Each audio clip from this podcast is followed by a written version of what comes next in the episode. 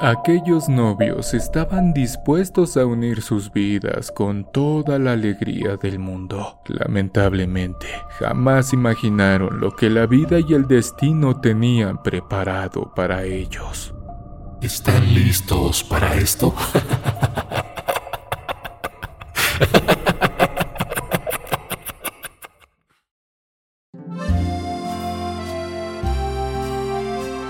Alicia y Germán se verían esa tarde en su restaurante favorito. Germán había planeado desde hacía ya un mes esta cita. Todo lo tenía listo. Les había pedido a unos amigos en común que le ayudaran en la planación de ese día tan especial, pero no quiso pasar por Alicia a su trabajo, ya que él consideraba que mayor sería la sorpresa si así lo hacía viéndose en ese lugar donde tantas veces habían disfrutado de una buena charla con sus amigos y su comida favorita. Cumplían exactamente dos años de noviazgo y sería el momento ideal para pedirle matrimonio a Alicia. Quería algo muy especial porque también era su cumpleaños, así que sería doble celebración. Lo harían solos ese día, y si ella aceptaba después en compañía de sus familiares y amigos. Germán estaba tan feliz que no podía ocultarlo, pero tenía que disimular un poco su emoción ya que no quería que Alicia se diera cuenta antes de tiempo y se echara a perder la sorpresa.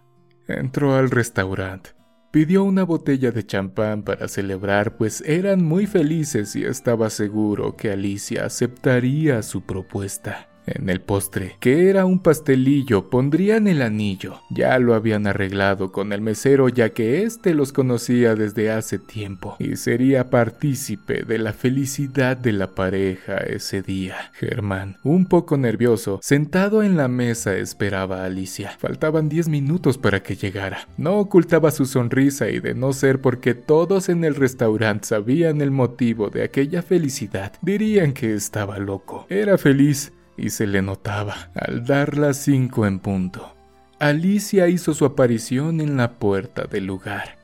Tenía un vestido rojo hasta la rodilla y el cabello recogido. Se veía hermosa. Portaba en el cuello una cadenita con un dije con su inicial que hace un año le había regalado precisamente en su cumpleaños. Se acercó a la mesa con una sonrisa enorme y Germán la recibió con un beso. En el lugar se percibía una atmósfera de romanticismo y amor. Después de charlar animadamente y comer, Germán pidió el postre, guiñándole el ojo al mesero y este en complicidad le esbozó una sonrisa. Llegó el carrito de pasteles, le colocó el que sabía era el preferido de Alicia y con un encendedor prendió la vela que tenía para que pidiera su deseo de cumpleaños. Germán le dijo que le quitara la velita para que pudiera darle la mordida a su pastel. Alicia aceptó y al sacar la velita vio que debajo de esta, con todo cuidado, estaba un pequeñito envoltorio. Volteó a ver a Germán y él le dijo que lo abriera. Alicia sonrió nerviosa y así lo hizo. Al abrirlo, vio un anillo de compromiso. Su sorpresa fue mayor. Las personas del restaurante dejaron unos momentos de hacer sus actividades para ver lo que sucedía. Germán lo tomó entre sus manos, se hincó ante ella que permanecía en su silla asombrada y con voz dulce le dijo ¿Te quieres casar conmigo? Alicia no dudó y de su boca salió un sí con alegría. Germán se levantó, le colocó el anillo y la levantó del asiento y se abrazaron fuertemente. Todos los presentes ahí aplaudían y reían gritando vivas a los nuevos prometidos. Salieron del lugar con la felicidad reflejada en sus rostros. Jamás se hubieran imaginado lo que la vida o el destino les tenía deparado. Todo dio un vuelco completamente impresionante meses después. Alicia tenía un importante trabajo y el lunes su jefa le había avisado que tendría que salir de la ciudad por un par de días. Tendría que hacerlo ya que había planeado con Germán salir de paseo y quería dejar todo en orden en su trabajo. Era una mujer muy dedicada y eso le valió siempre la gran estima de sus compañeros de trabajo. Germán pasaría en la tarde a despedirse de ella en su casa, para charlar con sus suegros y dejarla descansar para que empacara tranquila su pequeña maleta de viaje. Fue una tarde tranquila, aunque Alicia se sentía algo inquieta y no sabía por qué. Lo atribuía a su nuevo compromiso y que se separaría de Germán y se oponía, pues claramente lo extrañaría. Germán la tranquilizó diciéndole que solo serían dos días y a su regreso se irían de paseo y a planear su boda. La cara de Alicia cambió. Le dio una sonrisa grande y le susurró al oído un Te amo. Alicia le había dicho que en cuanto se instalara lo llamaría. Tal vez estaba buscando un hotel puesto que aquella llamada tardó en llegar. El miércoles tenía que salir por la mañana. Alicia se comunicó con Germán para despedirse aunque el día anterior ya lo había hecho, pero quería escuchar su voz y darle algunas recomendaciones. La voz de Alicia al despedirse sonaba un poco triste. Germán, animoso, le dijo que todo saldría bien. Se despidieron y Alicia, antes de colgar, le dijo Nunca olvides que te amo.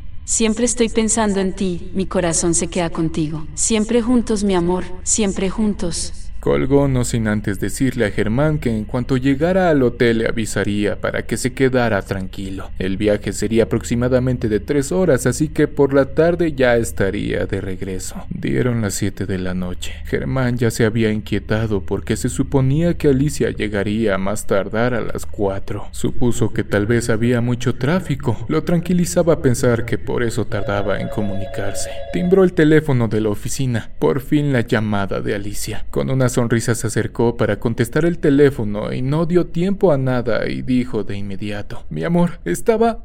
No terminó la frase porque del otro lado del auricular se escuchaba la voz de un hombre nervioso preguntando por el señor Manrique. Confundido, Germán respondió que sí y que se le ofrecía. El hombre le dijo que tenía que notificarle algo y se identificó como oficial de la policía de caminos. Germán le dijo, ¿qué ocurre? ¿Sucede algo? Sí, señor Manrique. Con mucha pena le notifico que a las 5 de la tarde hubo un accidente en la carretera. Una carambola de coches. A uno de ellos le fallaron los frenos y entre ellos había un automóvil con una señorita de nombre Alicia Flores y encontramos una tarjeta en su documentación. Es por esto que me comunico con usted para notificarle lo que pasó. Alicia, ¿Alicia está bien? ¿Qué le ocurrió? Señor, lamento informarle que está muy grave en el hospital. ¿Tiene dónde anotar la dirección? Germán anotó la ubicación. Corrió al coche y salió deprisa llegando al hospital donde estaba Alicia. Ya después les avisaría a sus familiares. No podía perder el tiempo.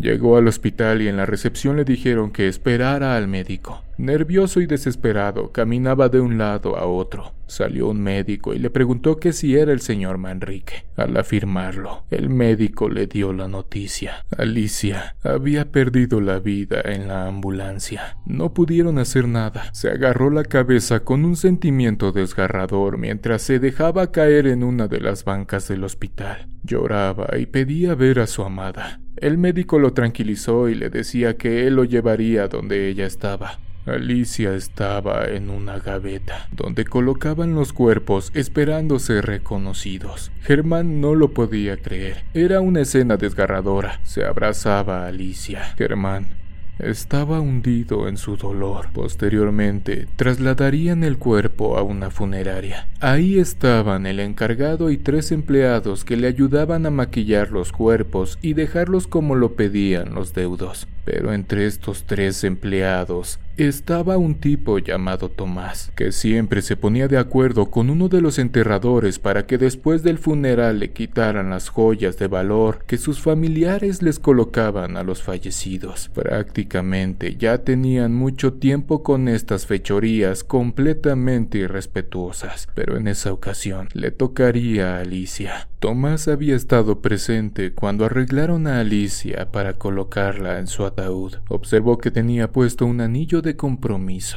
Germán, dentro de su dolor, no había recordado quitárselo a Alicia y por supuesto que no pasó desapercibido para Tomás. Ya era un experto en conocer las joyas de valor. Alicia fue sepultada. Después del funeral y una vez que toda la gente ya se había ido, el enterrador de nombre Julián le avisó a Tomás que ya todo estaba listo y que se verían a eso de la medianoche como lo hacían en esos casos. Ya juntos y con el cementerio vacío se dirigieron a la tumba de Alicia para proceder a desenterrarla y desprenderla de las joyas que tenía. Pero al abrir el ataúd vieron a aquella mujer y sonrieron diciendo, pobre chica, pero a donde vaya no necesita el anillo ni la cadenita. Rieron fuertemente. Le quitaron las pertenencias, cerraron el cajón y volvieron a colocar la tierra, ya que por la mañana irían a colocar la lápida y nadie se daría cuenta de lo que sucedió. Como siempre, sabían que una vez más se saldrían con la suya. Pasó una semana y media. Los tipos del cementerio estaban planeando vender el anillo con un conocido. Era un prestamista sin moral y nunca preguntaba de dónde sacaban lo que vendían. Y quedaron de verlo en dos días, pues los dos descansaban y podrían ir a verlo con tranquilidad para después repartirse el botín. Tomás y Julián guardaban lo robado en una cripta abandonada. Sabían que no se le daba mantenimiento y por lo tanto nadie buscaba allí. Posteriormente y sin que nadie se diera cuenta, podrían pasar por lo hurtado y sacarlo sin problemas para poderlo vender. Julián terminó de hacer su recorrido por el panteón y se dirigió a la caseta donde dormía. Se sirvió un café y como sabía que todo estaría tranquilo, después se dormiría. Y así sucedió. Dormía profundamente cuando lo lejos escuchó unos lamentos de una mujer. Se levantó y por instinto tomó su linterna que estaba sobre la mesita que tenía para comer. Se puso su chamarra y salió. En cuanto lo hizo, todo se calmó. No vio nada ni escuchó algún otro lamento, solo el sonido de algunos grillos. Entró de nuevo y se acostó, pero tiempo después cosas extrañas comenzaron a pasar. Al día siguiente, en la funeraria, estaba Tomás lavando algunos instrumentos que ocupó ese día. Estaba solo y escuchó algunos ruidos. Estaba acostumbrado por lo que no hizo tanto caso,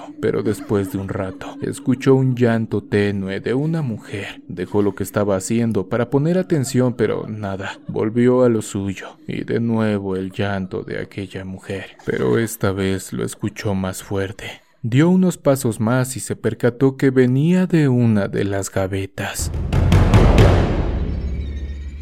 No podía ser, puesto que no tenían en ellas a ninguna chica. Ese día solo había llegado un hombre mayor.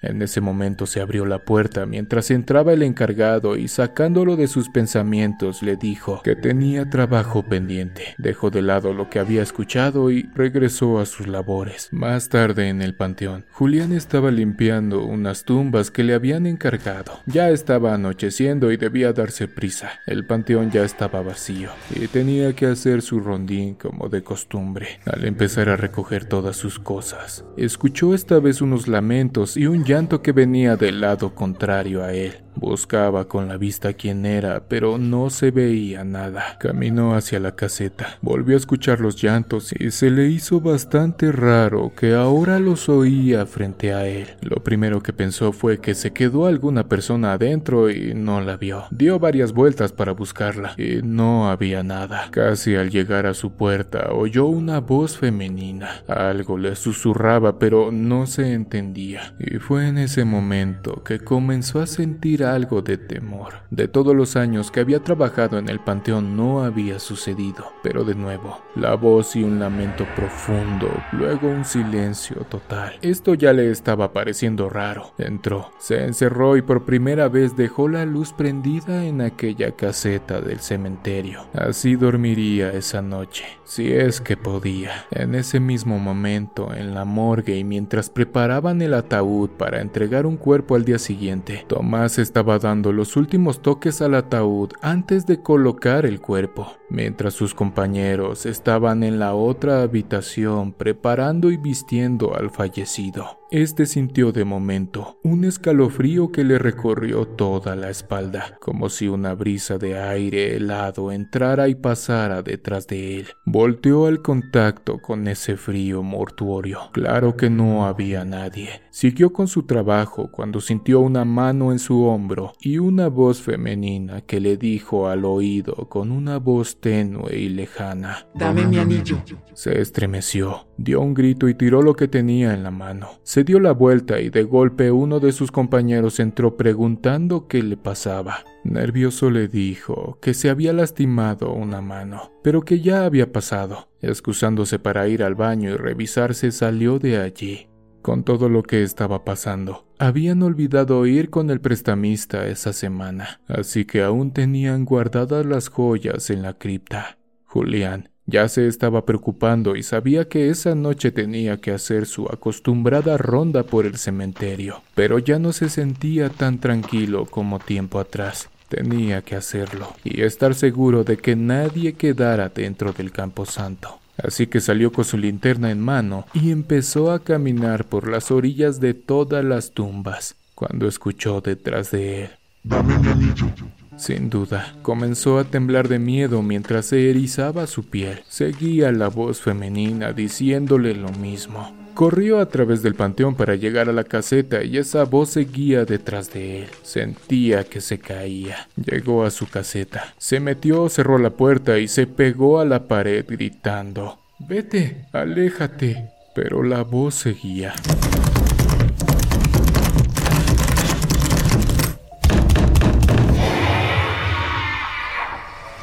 Después se empezaron a oír golpes en la puerta como si quisieran tirarla. Estaba aterrado. De pronto, todo de golpe se detuvo. Tomás, por su parte, encerrado en el baño de la funeraria con el rostro pálido, se mojaba para quitarse el susto de hace un momento. En eso, volvió a oír la voz una vez más.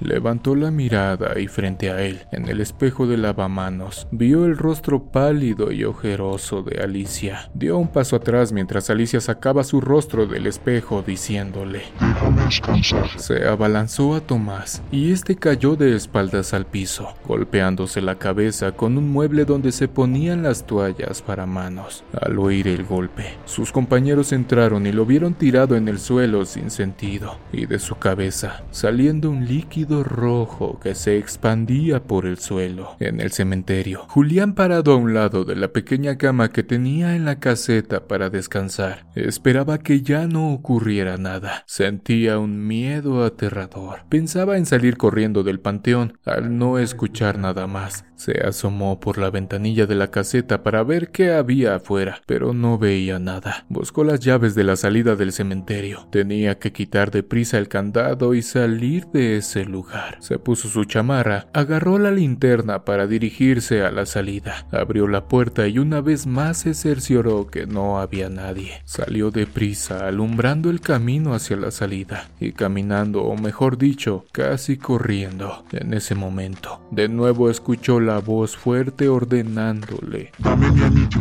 Julián corría lo más a prisa que podía, pero sus piernas flaqueaban. Sentía que en algún momento se caería. Un viento frío soplaba como si la misma muerte estuviera detrás de él. A pesar de conocer perfectamente el panteón, debido al miedo que tenía, por un momento se sentía perdido. Sentía que daba vueltas en círculos. Estaba desesperado y lleno de terror. Mientras detrás de él escuchaba los lamentos de esa mujer que exigía sus pertenencias. En un momento, mientras corría, Llegó al punto de no saber dónde estaba, en qué parte del cementerio era. Todo se veía igual, todo parecía darle vueltas a su alrededor. Al quedarse un momento parado, pensó en regresar y quedarse en la caseta. Dio media vuelta y al hacerlo, la silueta transparente flotando con un rostro pálido lleno de tristeza y enojo estaba frente a él. Era el de Alicia, la mujer a la cual le habían quitado su anillo de compromiso. Abrió la boca y de ella salió un profundo quejido y con voz cavernosa de ultratumba. Dame mi anillo, déjame descansar. Mientras le decía esto, le mostraba su mano descarnada donde alguna vez estuvo su anillo de compromiso. Julián se desplomó al suelo. En ese momento se dio cuenta que estaba a un lado de la cripta donde guardaban lo robado. Entró en ella y sacó las cosas. Salió y se las entregó a Alicia. Esta se lo colocó en el dedo, expresando al aire. Germán, Germán, amor mío, ya tengo de nuevo nuestro anillo signo de nuestro maravilloso amor, pues te juré que jamás me separaría de ti. Te prometo que te cuidaré desde el más allá. Siempre estaremos juntos, podré descansar y tener paz. Diciendo esto, se le acercó a Julián que estaba abrazando a una lápida diciéndole, Jamás volverás a dañar a nadie, no volverás a tomar ningún recuerdo de amor.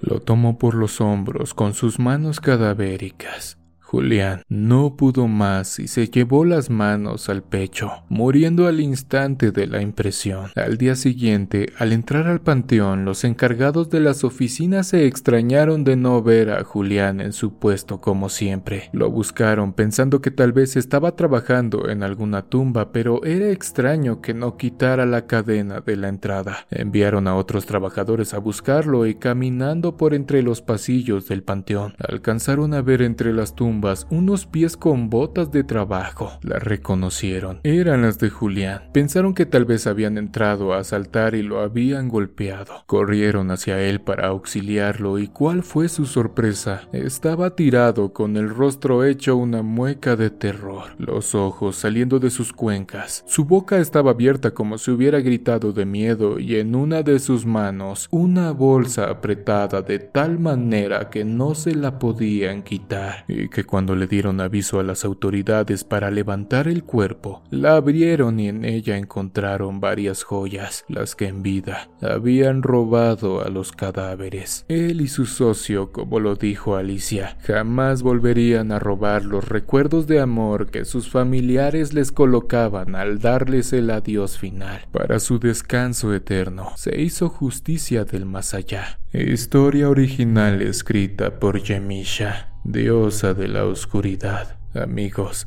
gracias por llegar hasta el final de esta emisión. No olvides suscribirte, activar la campanita y darnos tu pulgar arriba. En verdad, nos ayudarías mucho. Si en verdad te gustan las historias de terror, te dejo una en pantalla para acompañarte lo que queda de esta noche. Nos vemos en una siguiente emisión de Oscuro Secreto.